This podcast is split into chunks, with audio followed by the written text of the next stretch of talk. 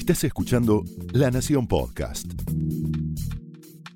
A continuación, el exitoso ciclo de entrevistas de La Nación Más. Ahora también para escuchar. Esto es Conversaciones.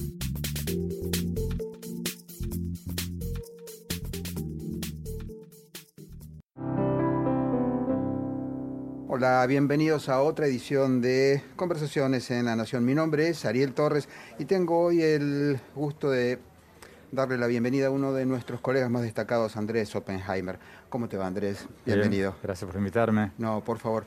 Andrés es columnista, ustedes lo conocen, de Largo en el Diario, ese premio Pulitzer por la investigación del Miami Herald con el caso Irán Contra, ganó el premio Rey de España, etcétera. Es realmente un gran periodista que ahora acaba de sacar un libro, el libro más inesperado, diría yo. Un libro sobre inteligencia artificial, el futuro del trabajo en la era de la automatización. Es un gran libro, Andrés, debo decir. Tiene una cantidad tan grande de fuentes. Hablaste con tantas personas y fuiste a tantos lugares a probar robots, efectivamente. Bueno, te, agradezco, Ariel, viniendo de alguien que escribe de esto hace mucho tiempo. Eh, el libro, o sea, Sálvese quien pueda, eh, es eh, una investigación que hice a lo largo de cinco años. Te iba a preguntar, ¿cinco años? Cinco años. Empecé cuando, eh, ¿te acordás cuando en el 2013 salió el estudio de la Universidad de Oxford que dijo que el 47% de nuestros empleos van a desaparecer en los próximos 15 años? O sea que ya quedan 10. Ponele. O si acertaron con el. Con el, estamos hablando de una cantidad impresionante de nuestros trabajos que corren el riesgo de desaparecer. Me picó la curiosidad en parte porque lo estaba viendo ya. Como vos sabés, yo trabajo en Estados Unidos y es una realidad que empecé a ver a mi alrededor. Ejemplo, yo tenía mi programa, lo grababa de televisión, lo grababa con cinco cámaras, cinco camarógrafos. Hoy día tengo cero. Todas las cámaras son robóticas. Mis columnas las traducía eh, una traductora. Hoy día... Lo va a hacer inteligencia artificial. Google Translate. ¿Sí? y lo editamos en el mismo tiempo que antes editábamos a la traductora. Mis eh, entrevistas eh, antes las mandaba a transcribir, ahora me las transcribe un algoritmo en cinco minutos. Entonces, se están eliminando muchísimos trabajos y para mi sorpresa, Ariel, cuando empecé esta investigación, bueno, como vos me decías recién, viajé a Oxford y a partir de ahí empecé una serie de entrevistas con los principales futurólogos del mundo y empecé a ir a fábricas de robótica en Japón, en Israel, en, Silicon Valley, en todos lados, a ir a hoteles eh, con eh, recepcionistas robots. Con recepcionistas robots totalmente robotizados, a restaurantes donde ya no hay mozos, donde está el chef, es un robot con un brazo robótico que corta el sushi. ¿Nunca pudiste averiguar si era realmente que hacía el sushi un robot o no? No, no, te lo quisieron decir. no, no, no, sí, era. Al, era. al final, el tipo eh, dijo automatizado, la cocina está automatizada. Sushi hecho a máquina. Todo, o sea, en el restaurante había una chica que limpiaba las mesas, eso era todo. no había nadie más. Entonces, Estamos, y el otro que cuento en el libro que fui en San Francisco, no tiene absolutamente nada, es todo automatizado. Entonces, estamos entrando en un mundo que ya muy pronto, no en los próximos 50 años, no en los 70, sino ya en 5 o 10 años, va a haber una revolución en el mundo del trabajo, un tsunami en el mundo del trabajo que, curiosamente, cosa que yo no sabía cuando empecé el libro, nos va a afectar a los países latinoamericanos más que a Estados Unidos, a Japón y a Alemania, a los países ricos. ¿Por qué? porque tenemos la mayor parte de las fábricas manufactureras y los robots lo que hacen más fácil es, perdón, el trabajo repetitivo manual. Los primeros que van a ser suplantados son aquellos que hacen trabajos repetitivos manuales, como el que pone un tornillo en una fábrica de autos. Ahí está China también. Bueno, y China es un factor en la economía mundial. Bueno, China es el país que más se está robotizando, porque ellos saben que si no se robotizan, con el aumento de los salarios chinos, se van a quedar totalmente fuera de juego. Entonces, ¿qué está pasando? Porque mucha gente, Ariel, me dice, y a vos seguro que también, por los temas que tratas, bueno, los robots ya existen hace 40 años, esto que vos estás contando estaba en los Jetson, los dibujitos animados hace 40 años, esto no es nada nuevo. Se equivocan, se equivocan en grande, no tienen la menor idea de lo que se viene. ¿Por qué? Por dos factores fundamentales. Primero, los robots son cada vez más baratos. Exacto, y más chiquitos. Cada vez más baratos, cada vez... Y segundo, porque son cada vez más inteligentes. Hasta hace 5 o 6 años, los robots eran individuos. Vos programabas al robot para atornillar el tornillo en la fábrica automotriz. y eso era todo y por ahí le enseñabas otra cosa. Hoy día ese robot que atornilla el tornillo en la fábrica automotriz está conectado a través de la nube con el robot de al lado que clava un clavo y ese a su vez con un millón de otros robots que aprenden mutuamente de sus errores y se transmiten mutuamente sus aciertos. Entonces estás hablando de robots que son cada día más baratos y cada día más inteligentes. Entonces lo que está pasando ahora en China, que vos citabas, es que hace ocho años, en el 2010, un, una fábrica china tardaba 5.3 años en amortizar un robot. O sea, el empresario compraba un robot y era el equivalente a 5.3 años del sueldo y las prestaciones sociales y todo eso de un trabajador.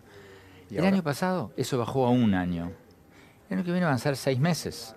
Y el robot no toma vacaciones, eh, no, se cansa, no se, no se cansa, no, se sindicaliza, trabaja tres turnos seguidos.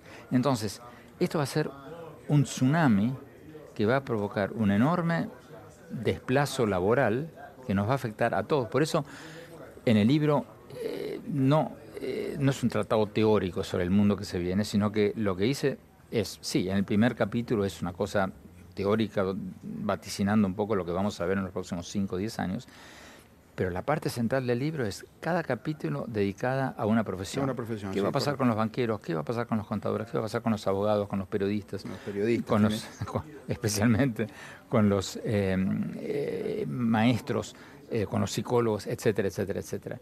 Y entonces entrevisté a los principales gurúes de cada profesión.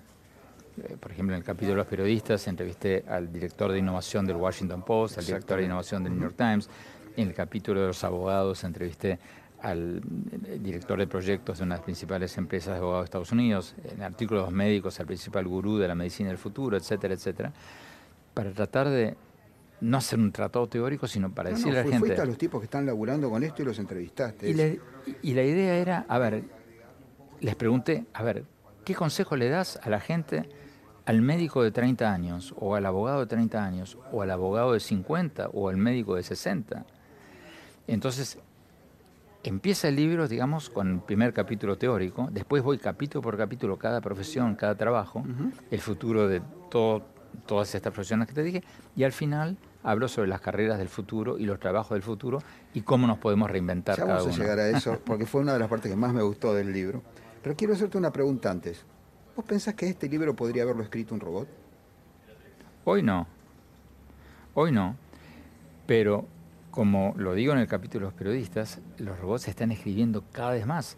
Todas las, eh, todos los artículos en Estados Unidos que vos lees sobre competencias deportivas de segundo nivel, o sea, no el clásico Boca River, que hay, un, hay una persona que te lo va a escribir, pero suponete el equivalente en Estados Unidos de la primera C. Todos los partidos, todo eso está escrito por robots. Porque te parecen bastante todos esos relatos, ¿no? En un punto. Porque lo único que tenés que hacer es llenar eh, el resultado final, tal equipo le ganó al otro 3 a 0, y la computadora ya te junta todos los antecedentes. Entonces te cuenta eh, eh, el delantero tal, te cuenta la historia de su vida, sus últimos partidos, o sea, todo el background ya te lo mete la computadora, entonces no hace falta escribirlo, lo escribe un robot. Ariel, los artículos de los em, resultados económicos de las empresas, todos escritos por robot. Y ahora en noviembre, en las elecciones de noviembre en Estados Unidos, las legislativas, me contaba, y lo cuento ahí, el director de innovación del Washington Post, todas las noticias políticas, todos los resultados electorales de las contiendas a senador y a diputado en todo el país van a estar escritas por robots. Mm, eso, eso lo que dice que buena parte de nuestro trabajo, no buena parte, pero hay una parte de nuestro trabajo que históricamente ha sido rutinaria y repetitiva. Exactamente, todo eso va a desaparecer. es como, la página del clima, hoy yo tengo el clima en mi teléfono en tiempo real con una foto satelital. Entonces, tu trabajo, bueno, vos sos columnista, es un poco diferente, eso no va a cambiar mucho, pero suponete que en lugar de columnista fueras un reportero tecnológico. Tu nota de hoy Samsung sacó el nuevo modelo, de, olvídate, eso lo escribe una computadora. Ya lo están haciendo. Ya lo están haciendo. Va a hacer falta alguien un columnista que lo ponga en contexto, que diga qué significa esto, si es buena, si es mala, la probé, me gustó, no me gustó, etcétera, etcétera. Pero todo lo que sea rutinario, eh, basado en datos, muy pronto va a ser escrito por eh, eh, computadores. Ya lo está haciendo en Estados Unidos y acá en muy poco tiempo lo va a hacer también. Te llevo algo que es una de por lo que hablábamos incluso antes de, la entrevista, es una de nuestras preocupaciones. Ahora tuya, después de atravesar esta mm. experiencia de escribir este libro, de golpe tuviste una mirada a algo que en general está pasando por abajo del radar. Mm. A mí me encantó el título. ¿Va a ser realmente un de quien pueda? A juzgar por la, falta de conciencia que tiene la clase dirigente acerca de esto que vos bueno, en tu libro, parece que sí. Eh, sí, no, Ariel, yo anteayer entrevisté al presidente Macri y al final de la entrevista le, eh, le pregunté, o sea, esto es un tsunami que se viene. le di el libro, por supuesto. Obvio, sí. Y eh, le dije, esto es un tsunami que se viene. O sea, usted está consciente de, esto y usted está consciente que países como Argentina, de esto le va a pegar más fuerte que a los países como Alemania.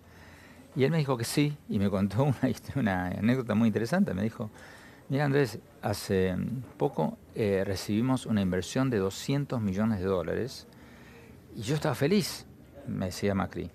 Eh, una inversión de 200 millones de dólares de la industria cervecera, una de las más grandes eh, recientes, etcétera, etcétera, buenísimo para el país, etcétera, etcétera. Pero, pregunté, ¿cuántas fuentes de trabajo? Pregunté, ¿cuántas fuentes de trabajo va a crear? 22. Entonces me decía él, un emprendimiento de empanadas te emplea 15 personas más otras 7 que lo venden. O sea, te emplea la misma cantidad de gente que una inversión de 200 millones de dólares, porque esa fábrica de 200 millones de dólares está totalmente automatizada. Ese es el mundo que se viene. Pero te dijo algo más el presidente acerca de cuál sería la reacción de la clase política, porque cuando uno los oye debatir acerca del trabajo, parece que estuviéramos en Bueno, yo creo que él es un poco más consciente que la media de la clase política y ni hablar de, los diputados y senadores y, muchos otros políticos que no ¿Vos saben. percibís ese silencio de radio, ¿no? No, por supuesto. no, por supuesto, pero, pero ayer yo estuve en, en, programas de radio y de televisión acá y algunos me tuitean, Andrés, acá estamos con el tema de las valijas, con el tema de de, los cuadernos, etcétera, cosa que obviamente como periodista, o sea, aprovecho un paréntesis para felicitar a la Nación por esta extraordinaria labor que han hecho.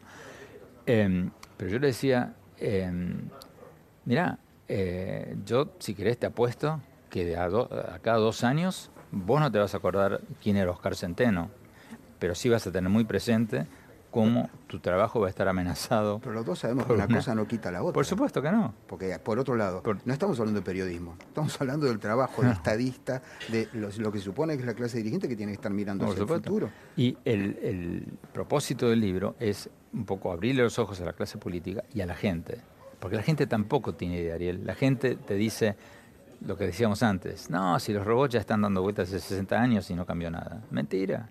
Esto por la aceleración tecnológica, todo lo que no pasó en los últimos 50 años va a pasar así en los próximos días. Por los motivos que decíamos recién, el abaratamiento y la inteligencia y el de las máquinas. Me decía Matt Berry, el fundador de freelancer.com, el, sitio eh, australiano para freelancers, que lo que está ocurriendo ahora es que la inteligencia artificial y los robots empiezan a tomar los empleos de la clase media y que esto es lo que va a dar, digo, en tu libro uno vislumbra un mundo en el que nacemos todos jubilados, pero ¿quién va a pagar la jubilación en la transición? Bueno, mira, ahí eh, hay dos teorías que vos conocés muy bien.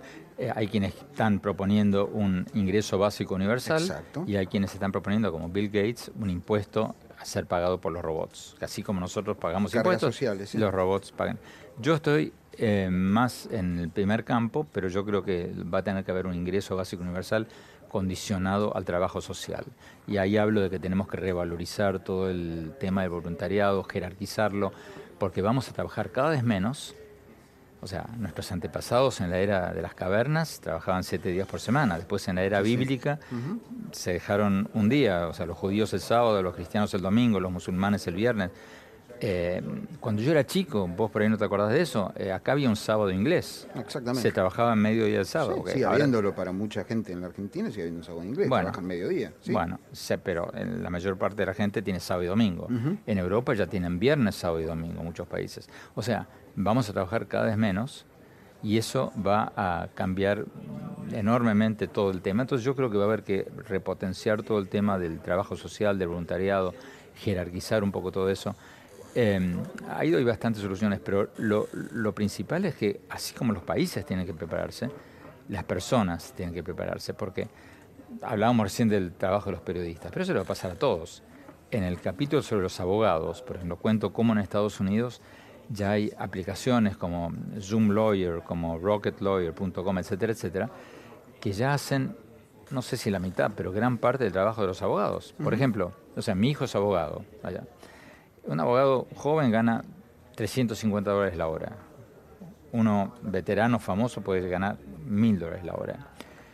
Estos websites, eh, todo lo que sea repetitivo, rutinario, te lo hacen por 25 dólares. Un divorcio. Un divorcio, por de- un- por consentimiento mutuo. Eh, las dos personas llenan su nombre, su apellido, queremos divorciarnos, no nos llevamos bien, etcétera, etcétera. Paca, te, te saca el formulario, lo firma cada uno y ya tenés tu, tu- tu divorcio. Eh, un contrato de alquiler. Todos estos websites te lo hacen por 50 dólares en lugar de los miles que te saldría un, un abogado. Entonces, eso está, es un cimbronazo a toda la industria de los esto abogados. ya está ocurriendo. Esto ya está Al ocurriendo. lo que solemos. Tenemos la fantasía de que esto todavía falta. No, no, es la ciencia ficción, Eso- en Hollywood. Esto ya, vino, pasando. esto ya está pasando de hace unos cinco años. En el último año tomó envión, como siempre pasa con las tecnologías. total. O sea, el iPhone, el teléfono celular existía hace 20 años, pero en el 2007 arrancó así. Eh, en los, por ejemplo, en, eh, en, en todas las profesiones, en los médicos, los médicos dicen, no, nosotros tenemos la intuición, el ojo clínico, eh, hablamos, eh, macana. O sea, la profesión médica va a ser sacudida, entre otras cosas, por ejemplo, ya hay aplicaciones que te sacan una foto de las manchitas de sol y te dicen buena o mala. Eso es el 50% del trabajo de un dermatólogo. Sí, claro. Entonces el dermatólogo va a tener que reinventarse porque su labor ya no va a ser ver cuáles manchas son buenas y cuáles son malas. Déjame preguntarte algo que, que es, digamos, también lo que me he preguntado yo mucho al, al tratar de estos temas, y creo que después de la experiencia que tuviste enorme de irte a Japón, a Corea del Sur, al Silicon Valley, montones de lugares y hablar con mucha gente, quizás cambió tu mirada. Porque el trabajo no solamente es ganarse un salario y muchas cosas. ¿Cómo definirías trabajo vos hoy?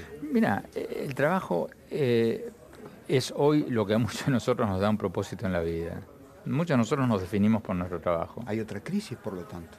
Se viene otra crisis, pero a mí lo que me encanta de escribir estos libros es que aprendo muchísimo. Claro, claro que sí. Porque, Sí. eh, o sea, eh, empecé de una forma y cambié. de- al principio era muy optimista, terminé siendo menos optimista que antes, por lo menos a, a corto A plazo. corto plazo, sí. Pero aprendí muchísimo. Y una de las cosas que aprendí, por ejemplo, uno de los grandes futurólogos que entrevisté, Nick Bostrom, un em, sueco que enseña en Oxford, eh, yo le decía, bueno, pero a ver, si vamos a perder millones y millones y millones de empleos, ¿qué va a ser de nosotros? ¿Vamos a estar deprimidos? Me decía, no, para nada. Me decía, va a ser maravilloso. Yo digo, ¿cómo maravilloso? Sádico este tipo, o sea, ¿cómo maravilloso que, que, un mundo de desempleados? Me dice, ojalá, me dice. Entonces me decía, el concepto del trabajo que tenemos nosotros es muy reciente, viene de la revolución industrial, tiene dos siglos. Porque en la Edad Media, antes, el status quo, el estatus eh, más eh, Social más alto. más alto era el de los aristócratas que no trabajaban. Pero tenían ocupaciones. El aristócrata se, se- se dedicaba a tocar el arpa, a, a leer poesía, al arte de la conversación. El que trabajaba era el plebeyo. Sí. Entonces, este concepto de que somos lo que trabajamos, de que el trabajo nos, nos da un sentido de propósito en la vida, es muy reciente. Entonces, él plantea, por ejemplo, eh, es un poquito exagerada la tesis, pero eh, no del todo eh, loca, porque es cierto que el, la importancia que le damos hoy al trabajo no fue una constante a lo largo de la historia, es una cosa muy reciente. No, es verdad. Yo he visto muchos eh, hombres que al momento de jubilarse, donde les sacan su trabajo, se deprimen, se caen, pierden su norte, etcétera. O sea que por eso hablo de otra crisis. En un punto vamos a tener que aprender otra economía que nos pueda mantener aun cuando mucha gente no tenga un trabajo. Y por otro lado vamos a tener que separar el trabajo de la meta, del sentido, Es que. Ariel, hay, eh, como te decía antes, yo soy tecno-optimista a largo plazo, porque se van a crear millones de trabajos nuevos, que son los que cito al final del libro, en varias áreas, y eso primero va a permitir, va a permitir que mucha gente pueda reinventarse y trabajar de cosas que por ahí le gustan más que su ocupación inicial. Y segundo, porque creo que se va a valorizar mucho el trabajo social y el voluntariado. O sea, ¿dónde está escrito que un asilo de ancianos debe tener una señora o un señor cuidando a 40 ancianos? ¿Dónde está escrito que no, hay que no habría que tener una persona para cuidar a cada anciano? ¿Dónde está escrito que hay, tiene que haber un maestro para enseñarle a 40 alumnos? ¿Por qué no tener un maestro para cada alumno? Etcétera, etcétera, etcétera. O sea, yo creo que van a cambiar muchas cosas para bien a la larga. A la nota estoy hablando en 30, 40 años, no, no en 200 años. No, claro, no, en 200 años no podemos saber. sí. Pero em, lo difícil, lo duro, va a ser la transición. ¿Cómo llegamos de aquí a allá? Lo mismo me decía Barry, que la transición va a ser realmente eh, problemática. Eh, una de las partes que más me gustó del libro, aparte de la cantidad de fuentes, me sigue asombrando, porque realmente hablaste con tanta gente que es genial. Eh, y con todas las notas al final. Bueno, pero cinco bueno, años. eh, cinco claro, años bueno. de viajes a todo el mundo. Eh, una de las partes que más me gustó del libro es muy en contraste con lo que planteas. Cuando vos al final hablas de vos mismo, que se supone que no lo tenemos que hacer, pero resulta que a mí me encanta eh, leerlo. Cuando vos contás que para vos el periodismo era vocacional, que vos a los 14 años tenías en la cabeza que querías ser periodista, yo me, me, formé, crié en un diario, así que yo también de muy chiquito quería ser periodista y escritor, etcétera. Y le decís, y esto es tremendo, le decís, a ver, ¿qué va a seguir? ¿Qué le aconsejarías a un chico que estudie? Y vos le decís, seguí tu corazón, seguí tu vocación como primer mandato. Seguí Explícame eso Sí. cuando aún vos mismo estás diciendo que Ah. tal vez alguna de esas pasiones pueden ser reemplazadas por robots, ¿o no es así? Eh, yo lo que digo siempre a los chicos cuando hablo en universidades es, si vos tenés una pasión, si vos tenés algo que realmente te gusta, ni lo pienses. No le des bola a ningún ranking de trabajo, nada.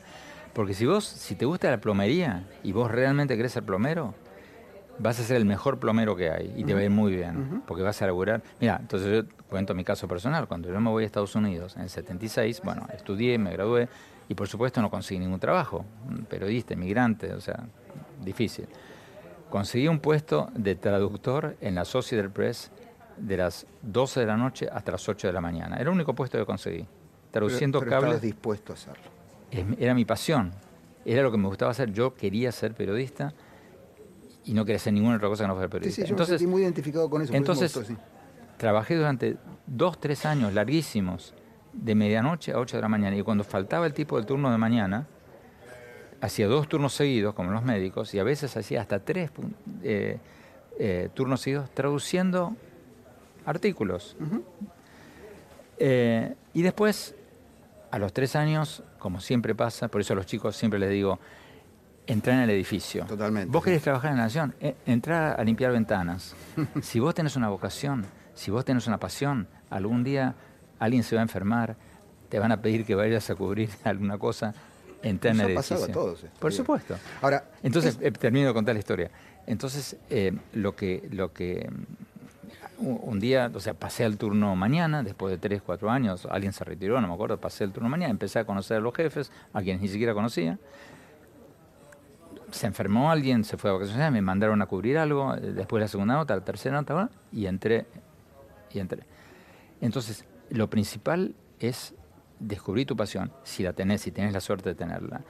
Y lo que digo en el capítulo, por ejemplo, del futuro de los docentes, los futuros de los maestros, es el maestro va a tener que cambiar totalmente lo que hace hoy, va a tener que dejar de ser un impartidor de conocimientos, porque hoy día los chicos lo van a buscar en Google, en el buscador de Google, mucho mejor de lo que puede dar eh, un profesor. Y además los robotcitos, profesores como los que describieron en el Sí. libro, eh, son mucho mejores para impartir conocimientos que un maestro, pero el robot no puede impartir valores, el robot no puede despertar la curiosidad, el robot no puede ayudar a los chicos a encontrar su pasión.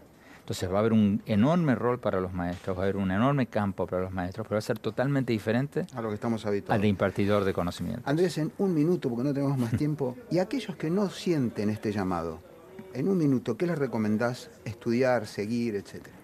Aquellos que no sienten este llamado, les recomiendo estudiar, no importa la edad que tengan.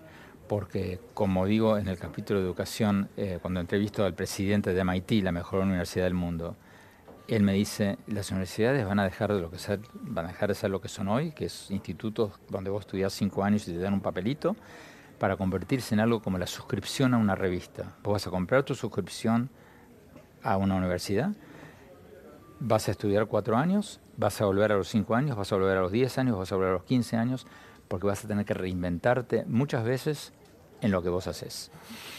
Andrés, Muchas gracias. Eh, sálvese quien pueda. El futuro del trabajo en la era de la automatización.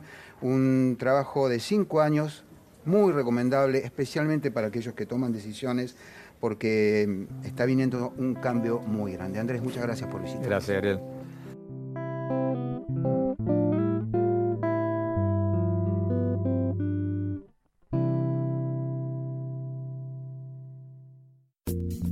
Esto fue Conversaciones, un podcast exclusivo de La Nación. Escucha todos los programas de La Nación Podcast en www.lanacion.com.ar. Suscríbete para no perderte ningún episodio. Estamos en Spotify, Apple Podcast, Google Podcast y en tu reproductor de podcast favorito. Seguí escuchando La Nación Podcast.